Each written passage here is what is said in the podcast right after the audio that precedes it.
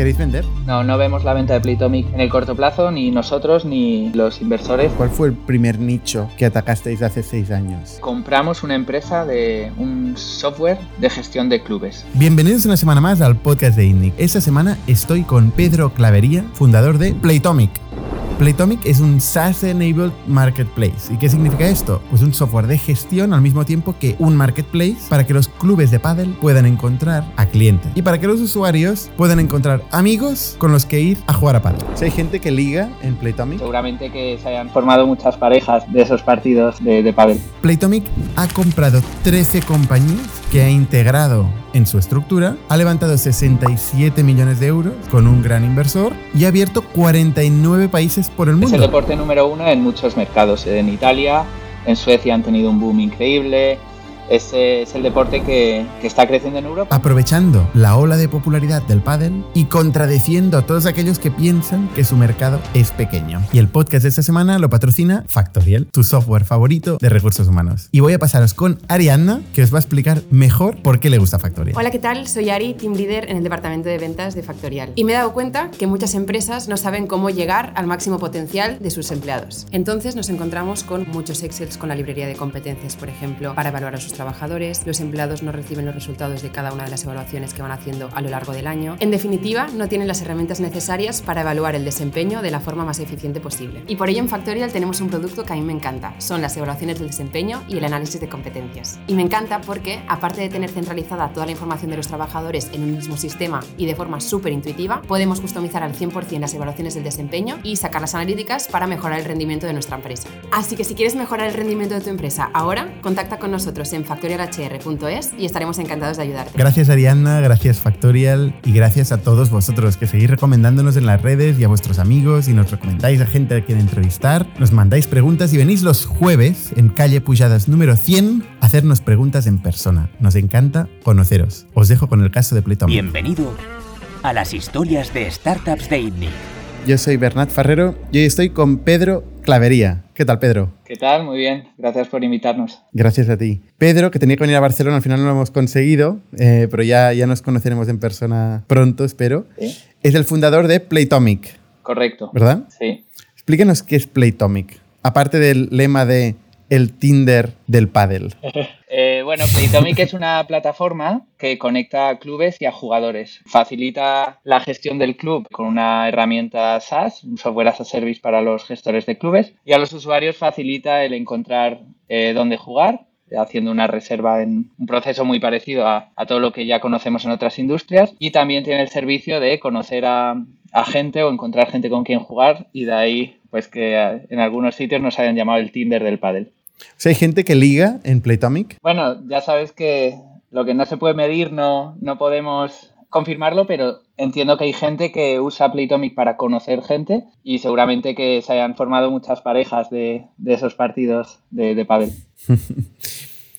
Y Playtomic es un negocio que, tal y como lo describes, parece que tenga que ser un mercado relativamente pequeño, pero eh, pues ha levantado más de 67 millones, ¿no? Y por lo que sé, pues ha crecido muchísimo, ¿no? Sí, el mercado es eh, el que es. Eh, nuestro mercado es clubes de, de pádel, en un futuro clubes de tenis, clubes de pickleball, clubes de raqueta, 200.000 en el mundo. Y Playtomic ha crecido, ha crecido muy bien como, como negocio porque al final, al ser un, un negocio de nicho, un, un, un, negocio vertical, como, como llaman, pues eh, ser el líder de la categoría hace que tus números pues empiecen a, a coger valor cuando, cuando ya tienes cierto volumen, que es donde estamos ahora. Pero seguramente cuando tú has ido a levantar pasta, la conversación que has tenido siempre es sobre el tamaño de mercado. 100%. Y ha sido el principal motivo por el que se han cerrado muchas puertas. Si hablamos del pádel, es un deporte que cuando empezamos ni existía en muchos de los países donde está ahora, porque el pádel ahora es un boom, es el deporte que más eh, crece de la historia, pero hay como... ¿Ah, sí? sí hay como 10.000... No solo en España. No, no solo en España. Es el deporte número uno en muchos mercados. En Italia, en Suecia han tenido un boom increíble. Es el deporte que, que, está creciendo en Europa. Y hay otro parecido que se llama pickleball en Estados Unidos. Es como el nuevo deporte de raqueta que, que sigue un poco la evolución de, del tenis que estaba decayendo. Pero el, la discusión de, oye, cómo es grande es el mercado, es, eh, ha sido donde, donde más conversaciones hemos tenido con los fondos y donde no lo veían.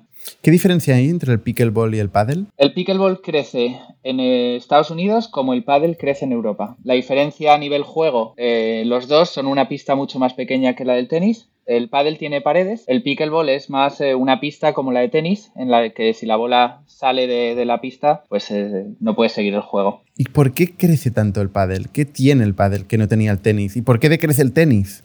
Pues, ¿por qué crece el paddle? El paddle es un, por el lado del jugador, es un deporte mucho más divertido. Juegan cuatro personas, es más social, es menos demandante de, físico. Puede, físico. Sí, puede jugar eh, una persona que no esté tan en forma como la que tendría que jugar al, al, tenis. El nivel, puedes combinar personas que jueguen muy bien con uno que juegue muy mal y en la otra pareja igual y hay partido, es divertido. Y luego... ¿Sí? ¿Seguro? Sí. Cuando hay algún... Sí. Yo me he tocado ser el malo Y también me ha tocado ser, eh, no el bueno, pero menos malo con alguien muy malo.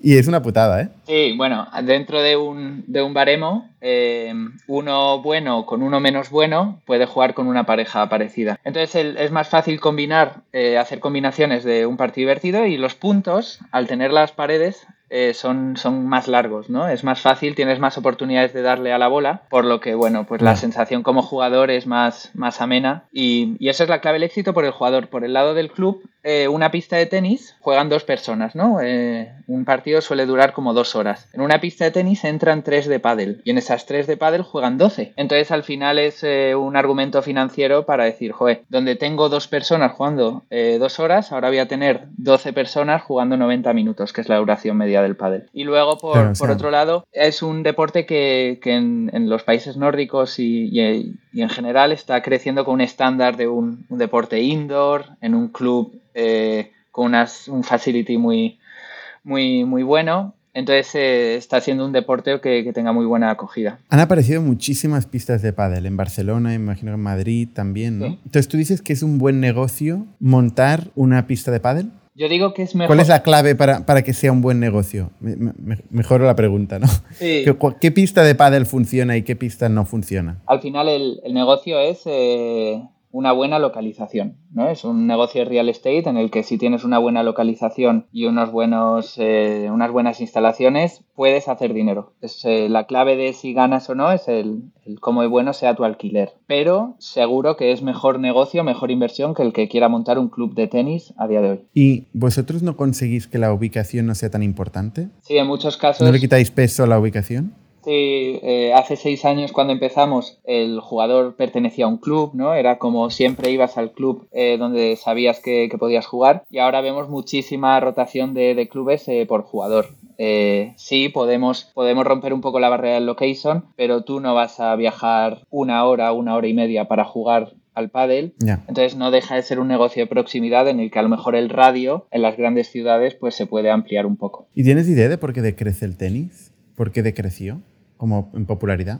Bueno, nosotros vemos el tenis muy parecido a la Fórmula 1, ¿no? Es un deporte que genera mucha audiencia, es un deporte de élite, es una final eh, Nadal-Federer, tiene récord de, audiencia. Pero como jugador, bueno, pues eh, la condición física que tienes que tener es mucho más alta, ¿no? Es un deporte que aprenderlo es muy difícil. La mayoría de la gente que juega al tenis aprendió a jugar de pequeño y lo lleva ya como un deporte durante toda su vida, comparado con el pádel que puedes eh, aprender a jugar hoy mismo y en dos semanas estás jugando. Y luego creo que, bueno, pues eh, los deportes están evolucionando por, cómo estamos cambiando como sociedad y quizás eso hace que, el tenis sea menos atractivo para la persona que quiera ponerse en forma o que quiera competir eh, versus otros deportes nuevos como en este caso es el pádel. ¿Y la gente cuántas veces va a jugar a pádel? Es una locura. De media, eh, la gente que usa Playtomic eh, lo está usando casi cinco veces para jugar al, al mes. es una frecuencia superior a uno por semana, pero vemos la mayoría de la gente, los usuarios más activos, de, al menos juegan dos veces por semana y tenemos usuarios que juegan una vez al día. Qué locura, ¿no? Sí, para nosotros es, es buenísimo y al final es una actividad en la que haces deporte, te lo pasas bien, eh, conoces gente o, o, estás jugando con gente ya conocida y ese muy ah, muy, es un deporte muy agradecido versus otros deportes menos eh, divertidos como puedes ir al gimnasio. ¿Tú juegas al pádel? Yo estoy en continuo aprendizaje de pádel y de tenis. Juego, eh, juego bastante y soy soy el jugador más social, como nosotros lo llamamos en Playtomic, en el que juego con gente que, no conozco usando la aplicación para jugar con ¿Ah, gente de mi nivel. Sí. ¿Ya has hecho amigos en Playtomic? Sí, sí. Eh, no, te preguntaré pareja porque igual no, lo, contarás. No, no, eh, no. Gabriela ya venía antes de, de empezar a jugar al, al pádel. Pero sí, he hecho, he hecho amigos. Eh, sí, mm, estoy en grupos de, WhatsApp en las que se comparten partidos y ya conozco con quién prefiero jugar, con quién no. Y a mí me ayuda muchísimo la aplicación para, para jugar cuando yo quiero, ¿no? Que eso es un poco lo que ha cambiado. Antes era un, una actividad que tenías que organizarla o planificarla con mucho tiempo. Ahora es un deporte más espontáneo, sobre todo en Madrid o en Barcelona, en la que si quiero jugar hoy, eh, abro la aplicación y encuentro un partido esta tarde. ¿Y encuentras gente de tu nivel? Sí. ¿Cómo funciona el tema de los niveles? ¿Cómo lo resolvéis? Por esto entiendo que es un gran problema de cara a encontrar a gente ¿no? que sea más o menos de tu nivel. Sí, es fundamental. Eh, pues el, el problema del nivel lo solucionamos eh, de manera inicial con una encuesta. Oye, te hacemos unas preguntas para intentar adivinar cuál es tu, cuál es tu rango ¿no? de juego. Y de ahí eh, tenemos que aprender cómo, cómo, de fiable es tu nivel eh, pidiéndote que juegues. Cuanto más juegas, más fiable va a ser tu nivel. Por lo que ya pasados siete partidos tenemos un grado de fiabilidad muy alto y tenemos que seguir mejorando el, el algoritmo del nivel para, para, que casi sea jugar tu primer partido y ya deberías estar nivelado eh, perfectamente. Pero ¿cómo, es este algoritmo? ¿Qué, tiene que ver que juegues? ¿Le preguntas a los otros jugadores? El algoritmo que, usamos es el, Elo, ¿no? el que usa Microsoft, el que usa chess.com y demás. Es un, algoritmo que está ya patentado, de dominio público, y le hemos incluido las variables del paddle. Entonces, ¿qué influye eh, para que tu nivel suba o baje después de un partido. Primero el resultado, si has ganado o has perdido, ¿no? Segundo, con quién has jugado eh, y si la persona con la que has jugado tiene un nivel más alto o más bajo que tú y luego contra quién has jugado y cómo de fiable sea su nivel. En función de todas esas variables, pues eh, después del partido subimos y bajamos el nivel de cada, de cada persona. Es, es quizás el tema que más recurrente en, nuestro departamento de atención al cliente porque, como tú has dicho, es el problema más, más difícil y es el principio y el fin para que la experiencia de encontrar gente con quien jugar o incluso eh, gamificar esos partidos entre amigos tenga más valor. Claro, porque es muy, muy subjetivo, ¿no? Si le preguntas a la gente si es buena o mala. Sí, Habrá el humilde y habrá el, el, flipado. Sí, bueno, eso es el dato objetivo, es el resultado. Y luego tenemos el dato subjetivo, que es después del partido. Eh, te preguntamos, oye, Bernat, ¿qué, ¿qué, opinas del nivel de Pedro? ¿Es correcto? ¿Es más alto? ¿Es más bajo? Vamos usando esa información para, para hacer un, una especie de ajustes al, al algoritmo de nivelación de cada jugador y el nivel de Playtomic se ha convertido un poco en el estándar del mundo. Es, un, es algo que no existía en el golf. En el golf el handicap es, una manera de ordenar a los, a los jugadores y nosotros de manera casi accidental hemos creado un nivel que se haya convertido en el estándar de la industria. Ostras. Ahora te preguntaré sobre la historia, pero ¿me puedes dar un orden de magnitud de, tamaño? ¿Cómo de grande es Playtomic? Eh, en, número de, de clientes, ¿Vale? usuarios en facturación? Sí, vale, pues eh, nosotros al ser una plataforma clubes jugadores tenemos unos 4.900, 5.000 clubes a día de hoy eh, que usan nuestro programa de gestión y están disponibles en el marketplace. Es verdad que tenemos algunos de esos, de esos casi 5.000 usando programas de empresas que hemos ido comprando y luego lo hablamos. Estos, estos clubes que están presentes en la aplicación eh, los consumen alrededor de un millón eh, de monthly active users, de usuarios que abren la aplicación cada mes. Y esto se traduce en que luego tenemos como un millón de transacciones de, pagos. Eh, en Playtomic puedes desde pagar la pista entera o pagar solo tu parte, un, servicio de, división del pago.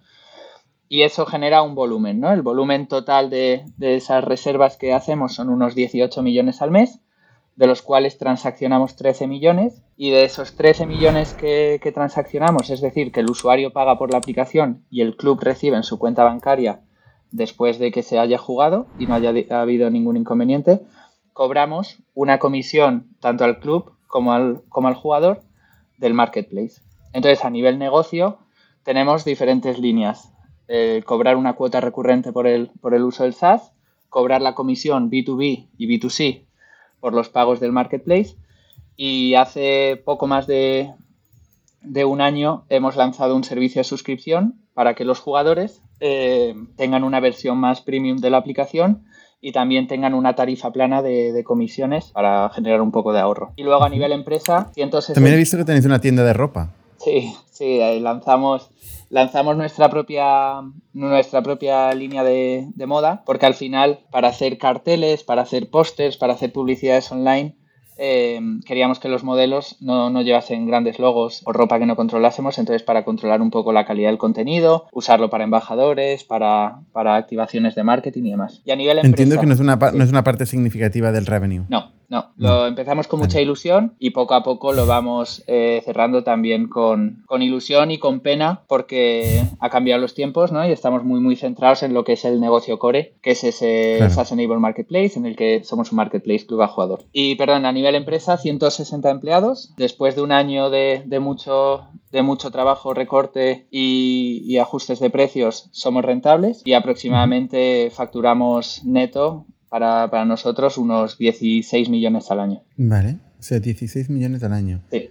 Y este si mes multiplico pasado, los 13 por 12 son 156, ¿Sí? ¿no? Esto sería lo que transaccionáis. ¿Correcto? Entonces 16 entre eh, 156 es un 10%. Sí, sí, aproximadamente. El, De margen bruto. El margen bruto del trabajo, o sea, del marketplace es un 10% que incluye esas tres líneas de negocio y también Bueno, esto no es margen bruto, ¿no? Esto, es- esto sería El neto- venta, venta neta. Sí, sí, sí, sí, sí. Pero luego en el margen bruto igual estará la atención al cliente o, las- los gastos de pasarela, de plataforma, no sé. Correcto, sí, que al final nuestros, eh, lo bueno, no gastamos en marketing, ¿no? Es un negocio bastante orgánico, pero tenemos eh, mucho gasto financiero, porque al final esto es como un banco, tenemos, pues eso, un millón de transacciones, más los refunds, más las transferencias, un, un mega proceso financiero, y luego gasto de, de personal, tanto de atención al cliente como dices tú, eh, como luego ya más por debajo en el PNL, eh, desarrollo de tecnología, que, que es al final somos una empresa de un product-led growth. eh. No tenéis ventas ni marketing.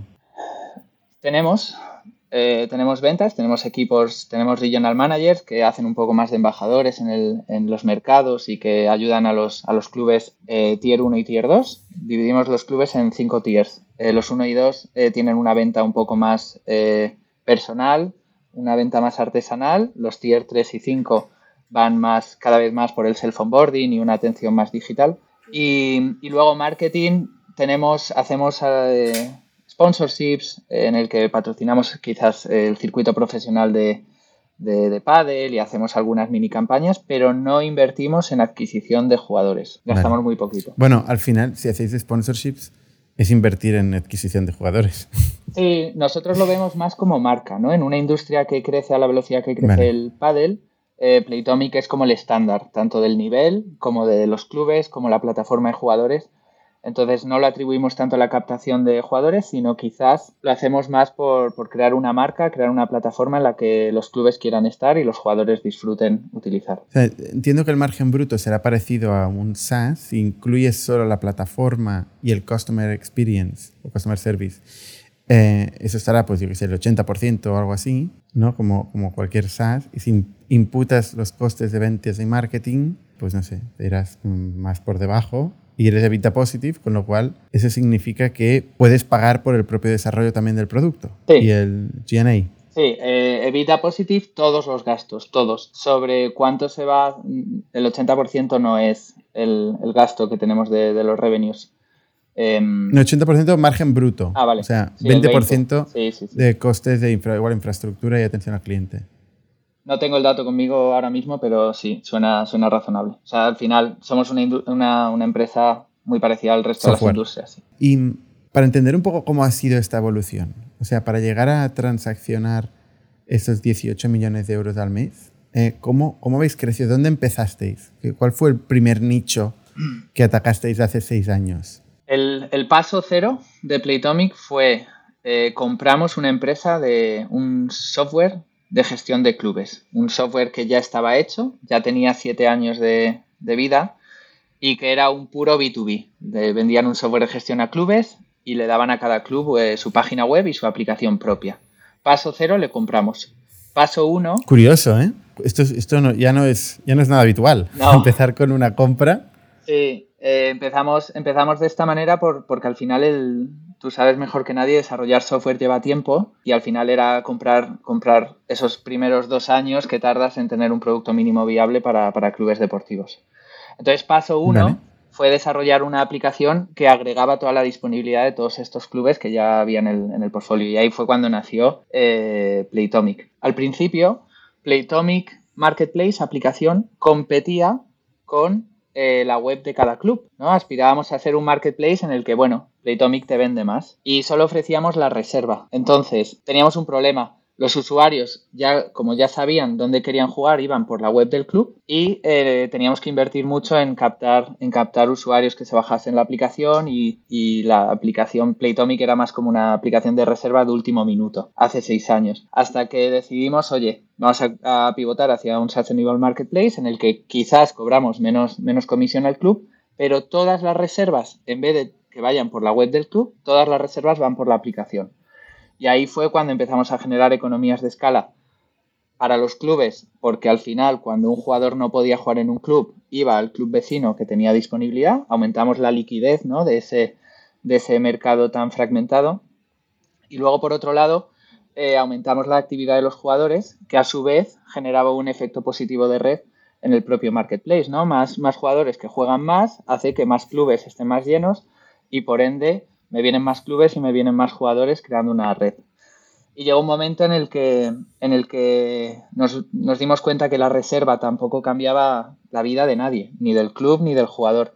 Y empezamos a desarrollar una capa social eh, sobre la reserva en el previo a un partido en el que pues nivelamos a los jugadores como hemos hablado, cada jugador tiene un nivel, tiene un histórico, tiene, tiene un perfil y en la parte post partido en el que subes un resultado, puedes seguir a la gente, puedes compartir eh, tu actividad y eso ha ido evolucionando hacia lo que a día de hoy es Playtomic, que es una, un marketplace tanto de jugadores que quieren buscar una reserva como de jugadores que quieren buscar jugadores y una reserva para jugar. O sea, los clubes que al principio os podían ver como un competidor se convirtieron en partners vuestros, ¿no? De hecho, les llamamos partners Sí, eh, ha habido mucho, mucho tira y afloja en estos, en estos años porque pues se habla, ¿no? Que Booking.com parece que, había roto la industria de los hoteles, ¿no? Pues eh, había mm. miedo, ¿no? De, oye, que yo te vendo un software, pero la reserva pasa por mi, por mi plataforma. Pero... Sí, claro, si eres, si eres un, un, un, hotel o eres un club y ves que la bestia crece, ¿no? que Playtomic cada día tiene más poder de negociación, tiene el control absoluto del usuario, pues evidentemente tiene, tendrá miedo de que vas a fijar precios, que vas a subir las comisiones, etcétera, ¿no? Sí, pero bueno. Como pasa con Booking, un poco. Totalmente. con Globo. 100%. Eh, nosotros entendemos los clubes como más eh, un partner. Es verdad que es diferente cuando tú viajas a una ciudad nueva que quieres ir a un hotel, o si repites de ciudad quieres ir a un hotel diferente, ¿no? Quieres eh, explorar, probar nuevos hoteles en el, en el deporte es, un, es un, una actividad más eh, recurrente, muchísimo más recurrente. Ya hemos hablado de esos cinco partidos de media o diez para los usuarios más activos al mes, en el que ya sabemos que cinco o seis clubes eh, son donde juegas, entonces no, no aspiramos a fijar precios agresivos como, como Booking, sino hacer que la industria crezca, haciendo, consiguiendo que más gente juegue a los deportes de raqueta y la gente juegue más, eh, dándoles un producto que siempre que quieras jugar puedas eh, hacerlo. ¿Pasa que algún club ofrece mejor precio que Playtomic? No. Eh, Playtomic, al final, como es, es un Sustainable Marketplace, es el programa de gestión el que da la disponibilidad a la aplicación y es el mismo precio, tanto si llamas al club como si lo haces por la aplicación. Sí que es verdad que en Playtomic aplicación tenemos una comisión al, jugador, que es eh, un 4% si, si, haces una reserva y un 20% con un mínimo y un máximo si juegas un partido eh, social. Y eso a la gente no le importa. Por el 4% no se va a la, otro, a otra web del club a hacer la transacción. Bueno, el 20% es para, los partidos de, oye, yo Pedro quiero jugar esta tarde, búscame tres jugadores de mi nivel. Entonces eso, ese servicio no existe en, en otro lado. Y también es verdad que... El 4, yo me refería al 4, al 4%. No, porque al final es, estamos hablando de un ticket eh, muy bajo por jugador 10 euros, ponle. eh, son 40 céntimos porque dividimos el pago, no es solo confirmar la, la reserva, sino damos muchos servicios que hacen que esos 40 céntimos por jugador eh, tengan total sentido. La gestión del cobro, del pago, de la cancelación, de atención al cliente y demás. Entonces hay muy poco eh, bridging ¿no? de usuario que, que llama al club. Sin embargo, recuerda cuando hablábamos de los volúmenes, 18 millones de euros eh, al mes en reservas, 13 transaccionados. Esos 5 que se escapan son o de o de usuarios que deciden pagar en el club porque no ven el valor en esos 40 céntimos, o mercados en los que el pago online todavía no está tan presente como puede estar en, Europa. Vale, entonces, volviendo a la evolución eh, de Playtomic, ¿cómo, o sea, empezáis comprando una compañía, empezáis como marketplace, poco a poco evolucionáis de este modelo más de software de gestión que le ofrecéis a los clubes y a los propios usuarios, que aquí eso genera siempre una duda, eh, que es para quién trabajas, ¿no? ¿Trabajas para el club? ¿Trabajas para el usuario? ¿Tengo un euro? ¿De quién lo pongo? ¿A la feature del club o a la feature del usuario? Es súper complicado de, gestionar ese balanceo. Es continuo. Es un, es un péndulo, ¿no? Un, un, quarter estás eh, con la cabeza para el club, otro quarter para el jugador. Sabemos que el, el actor principal de esta, de esta obra es el jugador, pero es verdad que cuidamos muchísimo los clubes porque al final lo que buscamos es que los clubes optimicen la gestión, ganen más dinero y florezcan más clubes alrededor del mundo. Pero es un péndulo súper difícil de, gestionar. Está claro. También es difícil de posicionarte en un podcast, decir, no, no, mi clave es el usuario y me da igual el club. O la clave es el club y me da igual el usuario, ¿no? Pero seguramente hay alguno que impacta más que el otro, ¿no? El negocio hasta ahora eh, ha estado viniendo 100% por meter clubes, eh, deleitarles con un software de gestión que la magia ocurra en la aplicación y darles eh, la mejor aplicación para que los jugadores de verdad digan, wow, gracias por haberte pasado del software que ya usabas o del papel y boli a una aplicación porque eso hace que juegue más o que disfrute más el juego eh, cada vez que, que, juego. Vale, ¿y cómo, crece Playtomic? O sea, ¿cómo, cómo va creciendo? Eh, desde 2017-18, ¿cómo crecen ventas hasta el día de hoy, por ejemplo? Bueno, el, growth loop ahora es más, eh, si somos un B2B2C, crece más desde el lado B, ¿no? Metemos clubes, eh, les, les digitalizamos, les optimizamos la gestión y eso genera revenues. Ahora mismo estamos creciendo como a unos 150 clubes al, mes en todo el mundo, 49 países y el atención al cliente en, en 7 idiomas y en todas las, franjas horarias. 49 países, ¿eh? Sí, sí, porque al final es, un, es un mercado muy eh, fragmentado. Eh, el pádel está creciendo ahora mismo mucho en Alemania, pero es que a lo mejor en Alemania el año pasado había 20 clubes. Entonces, no puedes esperar a que haya 300 clubes para entrar en Alemania, porque captando esos primeros 20, los siguientes 280 eh, eh, vienen de una manera orgánica. Entonces, 49 países. ¿Y cómo crece? Pues crece, por un lado, con meter, meter más clubes y luego hemos ido desarrollando producto para que cada vez más sea el jugador el que gestione el club. Si antes de cada 100 euros que, generaba un club, imagínate, 10 se gestionaban por Playtomic, a día de hoy, dependiendo de dónde lo veamos, estamos en un 32 o un 47, dependiendo de qué métrica, en la que al final, en un escenario que tiende a infinito, los clubes van a ser autónomos, se gestionarán por el usuario y el usuario será quien cree una, clase directamente eligiendo el profesor y la pista, organice sus propios partidos o sus propias actividades. Para entender el proceso mental que habéis seguido para crecer y, ver las, cifras año a año, ¿no? ¿Vale? O sea, ¿en qué momento ha hecho un, salto el negocio? ¿Ha sido constante o ha hecho saltos en algún momento histórico? Eh, bueno, el primer, crecimiento hablo. el primer salto fue el paso 2. Recuerda, paso 0, comprar el software. Paso 1, lanzar el marketplace. Paso 2, convertirte en un SaaS Enable Marketplace en el que todo ocurre por Playtomic. Ese fue un, un salto enorme porque de, de, competir con los clubes, ¿no? empezamos a ser su partner y ahí empezamos a meter muchísimo volumen. Ese fue el primer hito. Segundo hito eh, fue en el COVID. Eh, lockdown en España, el 95% de nuestro portfolio eran clubes, eh, clubes en España y el volumen tiende a cero. Baja a cero, no se puede jugar y la aplicación no tiene tráfico porque no teníamos la capa social, ¿no? Y ahí fue cuando tuvimos ese momento ajá, ¿no? En el que dijimos, por un lado, tenemos que tener eh, clubes en otros países donde ahora se esté jugando si queremos mantener algún tipo de negocio. Y aprendizaje número dos, Playtomic tiene que ser una aplicación que te dé algo como usuario, aunque no estés pensando en reservar, ¿no? Que sea más una comunidad y que sea una, plataforma que agrega jugadores con un estilo de vida o con unos intereses eh, similares. En este caso, padel y tenis. Ese fue el... O sea, ahí sí queréis Tinder puro, ahí sí, el COVID. Sí.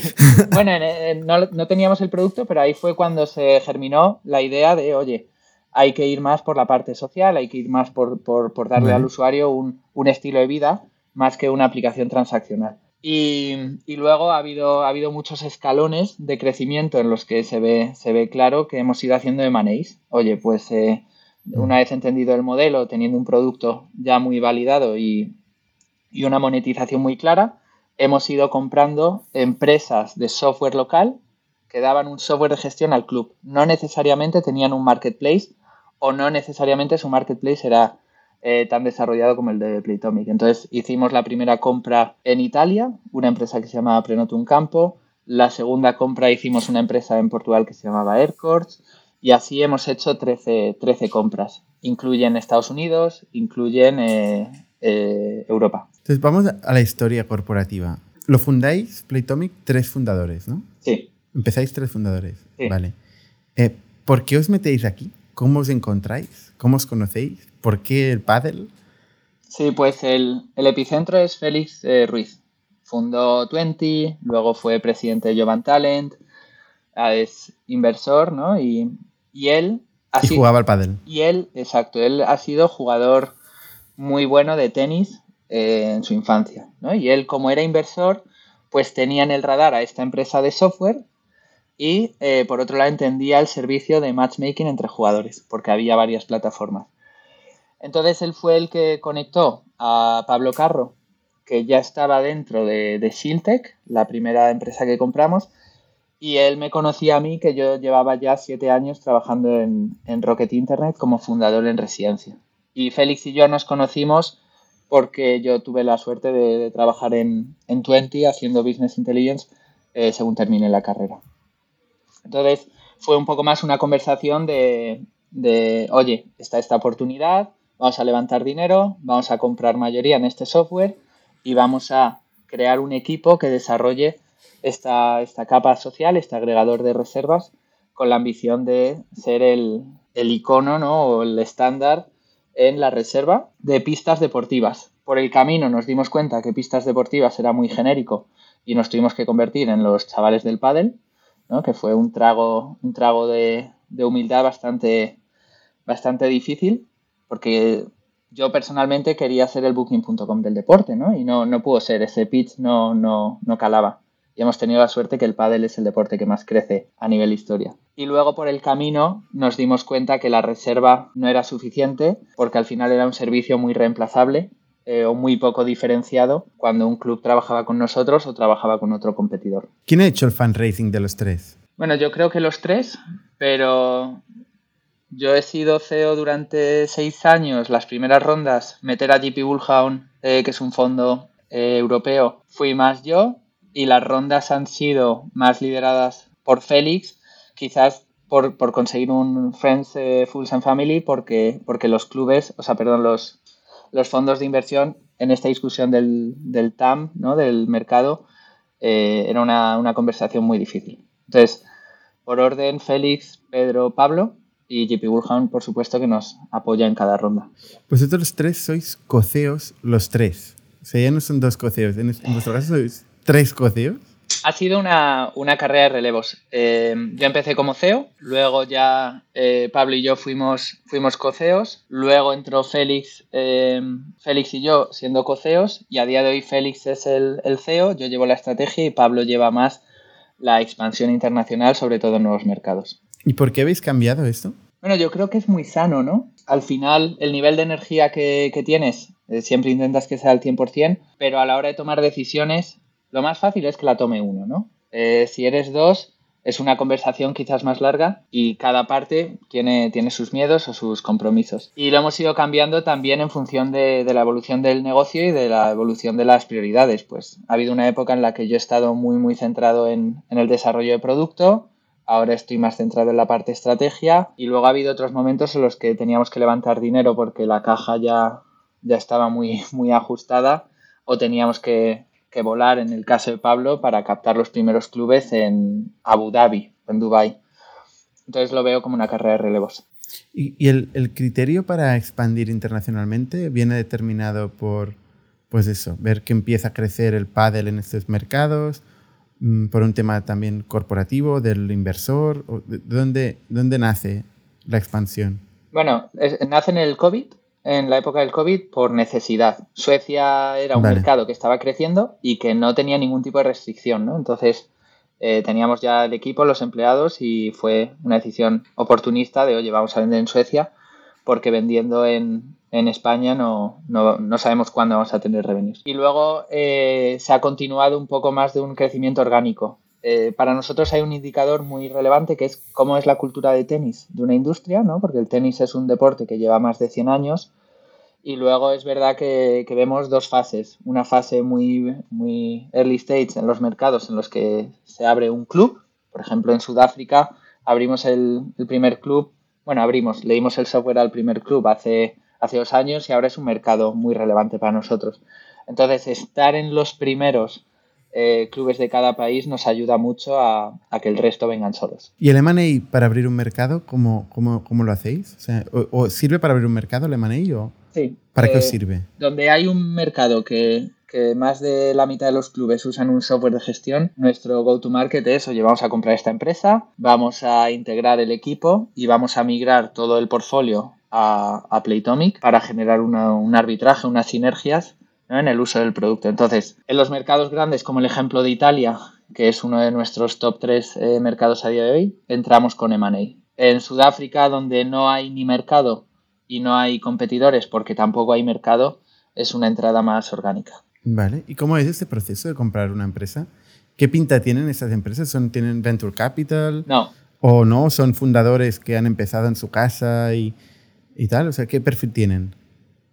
Sí, de las 13 te diría que todas, casi todas tienen el mismo patrón. Emprendedor muy vinculado al deporte, ¿no? que tiene una, un vínculo emocional a la industria, que se, se asocia con, con, un amigo ingeniero y empiezan con un programa para el club donde juegan, luego lo usa el club vecino y así crecen bastante. Empresas rentables eh, que por, por ello no tienen que tener venture capital con socios muy tradicionales, vinculados a la familia y demás, y que, son muy, muy relevantes en un mercado, pero no han conseguido la internacionalización. Entonces ahí es donde entra, entra Playtomic, como nosotros, como, equipo fundador de, oye, únete a nuestro, a nuestro proyecto, somos parte de tu sueño, de un sueño global en el que al final cualquier jugador va a poder jugar en cualquier lugar del mundo y la gente va a viajar con su, con su raqueta únete al, proyecto y, diversifica un poco tu riesgo,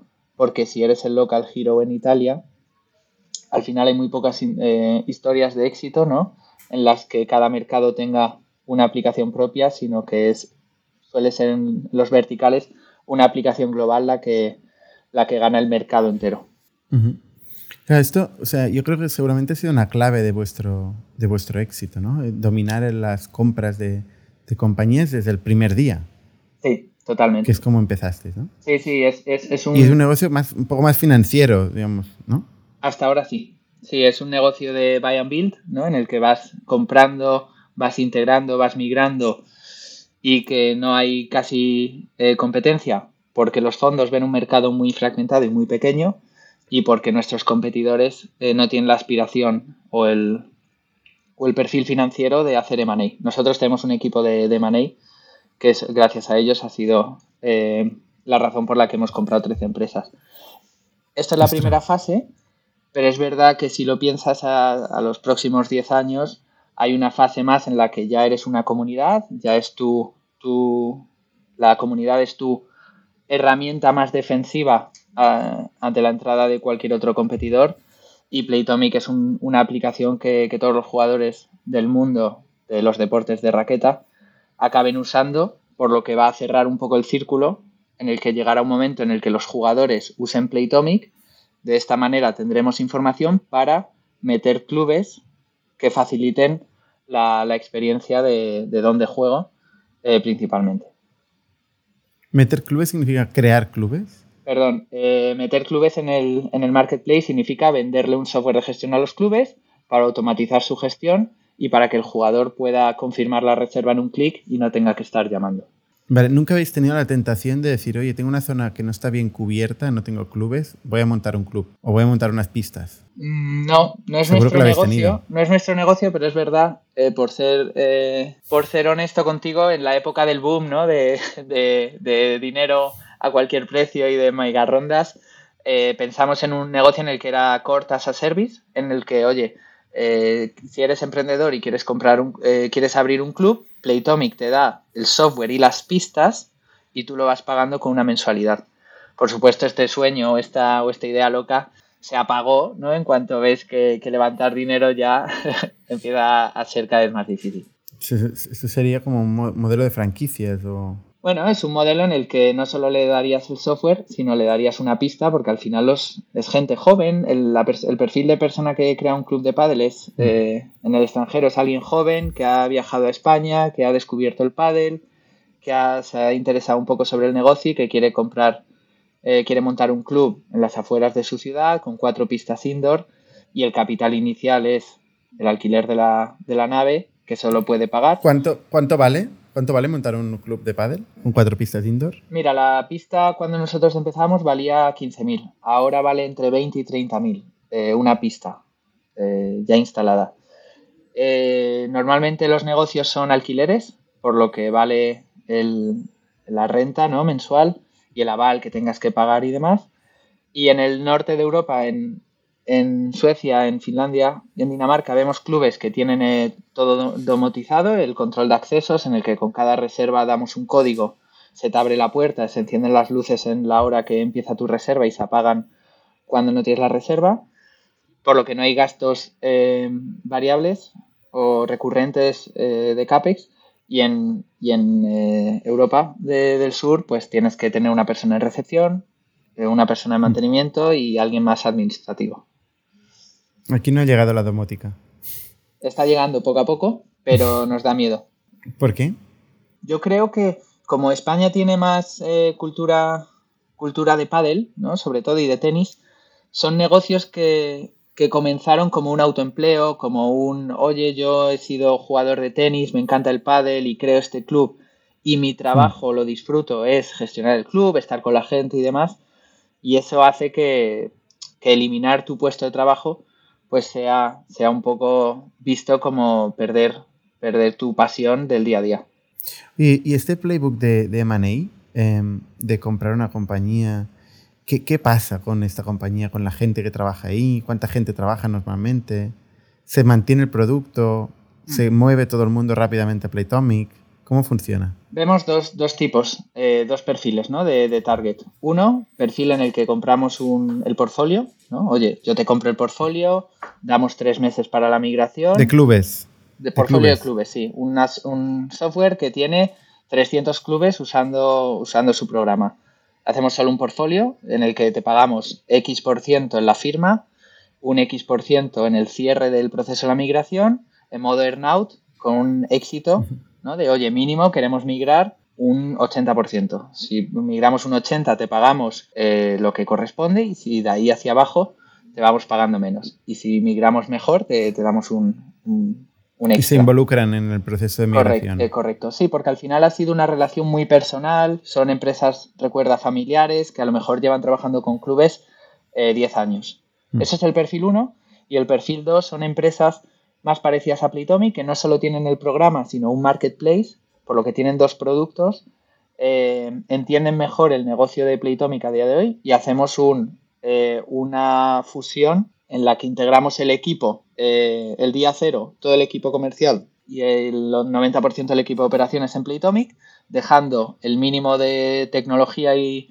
y producto para mantener, no desarrollamos nada y el equipo de operaciones y ventas están trabajando la migración, que en el caso de Portugal, por ejemplo, nos ha llevado dos años y medio, porque tampoco veíamos la necesidad de migrar el día que compramos, sino que queríamos esperar que el mercado evolucionase un poco más, aprovechar su plataforma para digitalizar el pago, ir acercando más el producto que hemos comprado a lo que es Playtomic hoy para, para mejorar el ratio de, de, migración y mejorar la experiencia sobre todo de clubes y de jugadores. En ningún caso integráis el producto o las funcionalidades del producto en Playtomic, ¿no? Eso es muy difícil. Lo hemos intentado. Eh, integrar vía API, ¿no? Decir, oye, quédate con el software que estás usando y das la disponibilidad en, Playtomic. Eh, hemos tenido muchos problemas. Eh, problemas tontos como cambio de horas, mantener, el código, actualizar y demás, y lo desestimamos. Entonces ya solo compramos, desarrollamos lo que tengamos que desarrollar en, la plataforma Playtomic. El ejemplo de Portugal, pues si tenemos que conectarnos con la hacienda portuguesa, pues desarrollamos eh, la conexión con el programa contable local para que la migración tengan lo mínimo que necesitan para, para usarlo. Pero migramos 100% a nuestra plataforma, que es donde se generan esas sinergias y esos efectos positivos de, de red. Uh -huh. ¿Las integraciones no son un drama en general? Sí. O sea, incluso con los clubes. Sí, es, es, muy, muy difícil. Y estamos muy mal acostumbrados a nivel tecnología de, oye, dale a este botón y, y actualiza tu programa, ¿no? Eso se lo pueden permitir empresas muy grandes como un Salesforce con las compras que hacen. Para nosotros la migración es, dejas de usar este programa y pasas a este otro. Cualquier cambio para, para un ser humano es difícil, ¿no? Eh, aunque el programa sea mejor, se van a quejar. En el caso del jugador hay menos fricción, en el caso de los clubes, pues es, es, es, difícil, sí. Y luego también es verdad que la integración de equipos es muy difícil porque muchas veces compras empresas que te veían como el competidor, ¿no? Entonces ese, ese esa integración no. de recursos humanos hay que cuidarla mucho. ¿Y cómo, cuál es la clave? Bueno, nosotros hemos hecho 13 y hemos tenido todo, buenas y malas. ¿Cómo compraría la siguiente? Entendiendo muy bien el equipo, eh, definiendo con quién te quedas y con quién no en el día cero, imponiendo una fecha de, migración y unos requerimientos de tecnología muy claros que entren en el desarrollo, porque si no entran en el desarrollo, vas eh, posponiendo la, la migración. Y luego hacer un plan muy claro con un playbook y un proceso que sea muy fácil seguir, ¿no? porque al final el problema en en tanta compra es ir, ir retrasando la migración y retrasando la integración, porque al final vas generando un poco un, un legacy, ¿no? Un legado que cuando haces 13 compras, si, si, si no has ido cerrando, eh, se te van acumulando. Imagino, imagino, tiene que ser una, una distracción sí. importante. ¿eh? Sí. ¿Y en ningún caso habéis eh, intercambiado equity, digamos, participaciones en Playtomic a cambio de, de la compra? ¿O normalmente ha sido cash? el deal? La, prim ¿cómo, la primera compra fue un swap para Prenotum Campo, nuestro, nuestro compañero italiano. Fue un swap porque lo hicimos en pleno COVID, no teníamos dinero en caja y ellos eran un equipo muy muy bueno, ya eran 15, 15 personas que de verdad conocían el mercado, conocían la industria y eran más listos que nosotros. Entonces el swap también tenía sentido porque el equipo se queda, sus acciones son ahora acciones de Playtomic y el incentivo a que la plataforma central crezca era, era grande. Según hemos ido creciendo, nos sale más barato pagar con dinero que pagar con acciones, porque al final, eh, pues si no vas ampliando el cap table, vas metiendo socios que no conoces, que ni, ni ellos te conocen a ti, y vas añadiendo complejidad también en la parte de administra administración y legal de, de la empresa. Vale. Entonces, eh, habéis levantado 67 millones. Eh, el gran socio ha sido eh, Bullhorn, Bullhound. Sí, de Venture Capital es JP Bullhound. JP Bullhound, sí. vale. Um, y habéis hecho una cosa que me parece curiosa, que es que las siguientes rondas las ha liderado un socio que estaba en el cap table, ¿no? Mm. Eh, no habéis ido al mercado a, a buscar nuevos inversores, sino que el propio inversor que estaba en el cap table ha, ha reinvertido en la compañía. Y eso es cómodo, pero puede ser que tenga algún efecto en, en, en cuanto a, a, precio, ¿no? Porque pues, si no habéis hecho un suficiente eh, tendering en el mercado para buscar otros players y subir el precio, pues igual no se ha fijado las condiciones óptimas para el resto de socios. ¿O no ha sido así? Sí, no hemos hecho procesos competitivos. Obviamente, cuando pones a competir a los fondos puedes, puedes alcanzar mejores valoraciones o mejores condiciones porque el que quiere entrar está dispuesto a, renunciar a, algo. Intentamos defender a los socios y lo hemos hecho también rondas internas por, por ganar eh, agilidad, por ganar eh, velocidad. Tenemos un modelo muy, muy claro, eh, tenemos un potencial muy bien definido a futuro, entonces es más un un tema de velocidad en el que, oye, estamos contentos con los socios, tanto JP Bullhound como Félix, eh, como, como, otros inversores que apoyan, apoyan la empresa porque entienden muy bien el reto final. En el futuro saldremos a mercado, intentaremos hacer una ronda y, creo que es súper sano tener más venture capital e incluir en, el board sobre todo más eh, visiones externas para, conseguir el reto grande que es cómo hacemos que todos los clubes y todos los jugadores del mundo usen nuestra aplicación. ¿Y por el camino no tenía ningún efecto en la governance? O sea, no, ¿Quien manda hoy no es Bullhound? No. Eh, ¿En Playtomic? No, tiene más, tiene más equity eh, mi, socio, mi socio Félix. Y sí, el governance, obviamente, cuanto más dinero vas, vas captando de un venture capital como JP Bullhound, más relevancia tiene, pero apoyan muy bien el negocio es verdad que es una tesis de inversión que ellos no suelen hacer, invirtieron en muy early stage en Playtomic y bueno, pues eso hace que efectivamente tengamos que estar más alineados todos para que el governance esté clarísimo y, sea más una cuestión de ejecución para seguir creciendo. O sea, los tres socios no empezasteis con el mismo equity. No. No. Félix tenía más. Porque invirtió seguramente dinero. Claro, exacto. Félix eh, al principio eh, fue más un inversor, ¿no? Y hacía la, la labor de presidente, yo, estaba como, como CEO, ha ido, ha ido apoyando la empresa, sobre todo en momentos difíciles, ¿eh? porque a ver quién se atreve a invertir el día que te dan un estado de alarma en una empresa que da software eh, a clubes deportivos, ¿no? Pues eso, eh, ahí ganas muchísima velocidad. Entonces eso ha hecho que, el cap table no, esté igual de distribuido para, los tres, pero al final los tres tenemos claro que, la apuesta aquí es que Playtomic sea uno de esos negocios eh, mil millonarios, ¿no? Y, el equity, pues, haga que, ganemos suficiente todos como para que Playtomic haya sido la, la, historia de nuestra vida. Vale, ¿y este rol nuevo tuyo de estrategia, qué significa?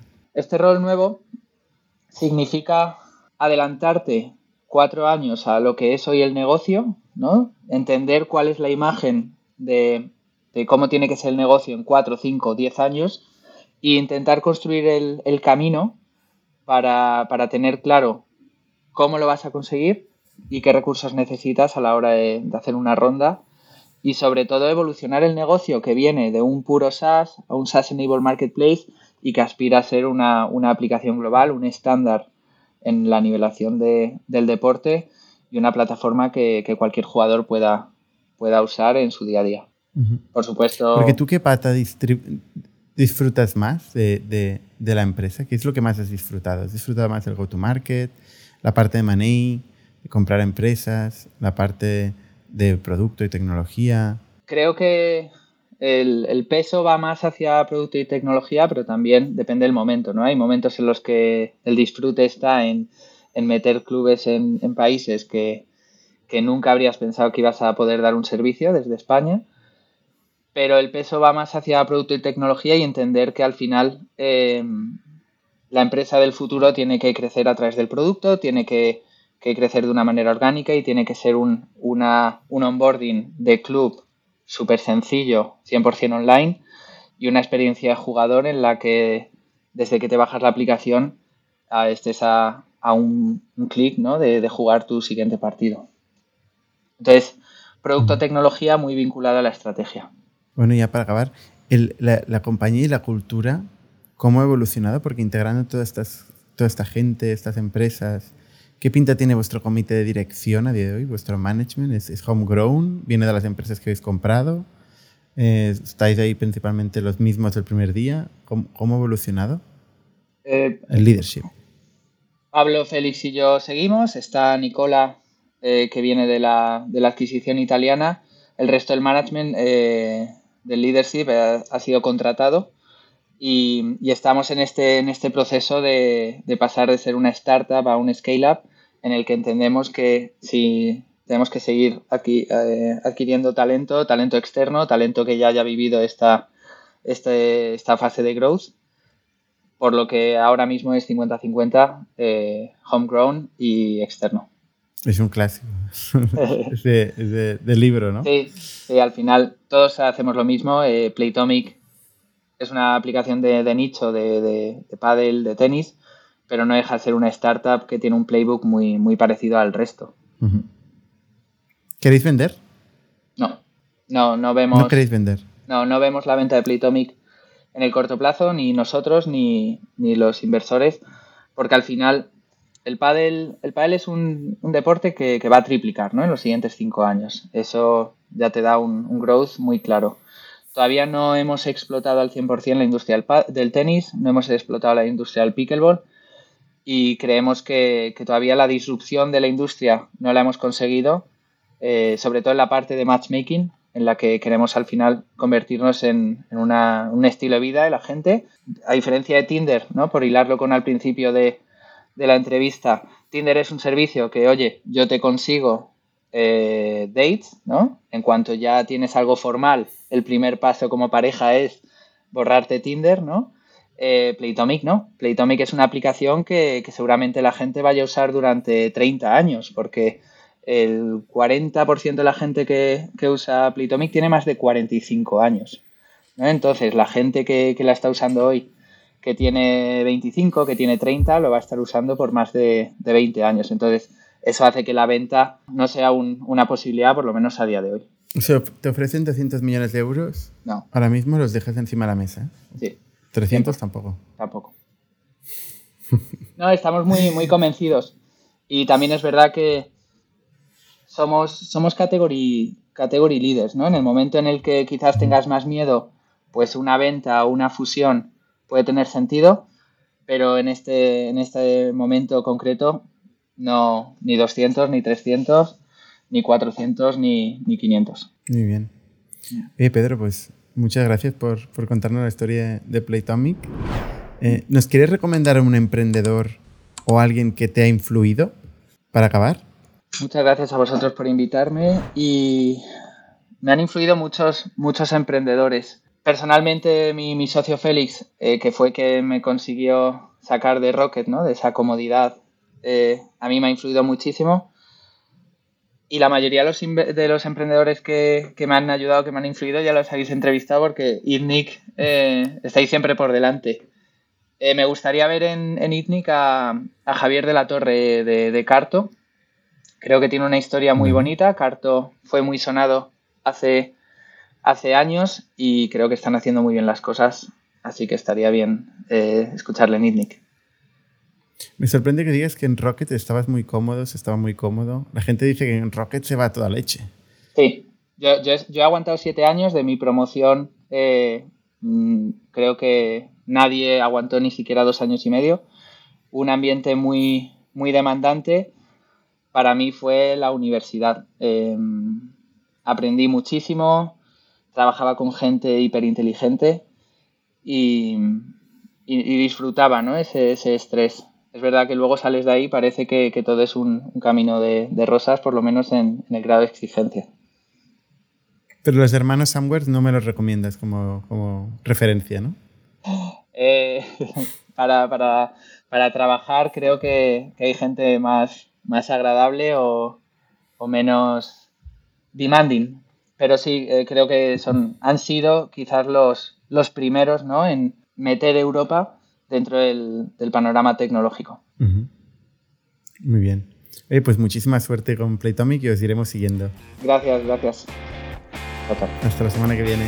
Somos un ecosistema de startups tech de Barcelona, creadores de Camalún, Kipu y Factorial, entre otras. Ofrecemos más de 5.000 metros cuadrados de coworking a startups y organizamos eventos diarios para discutir negocio y tecnología hasta la saciedad. Desde ITNIC Fund invertimos en equipos con capacidad de construir grandes productos y negocios. ¡Te esperamos!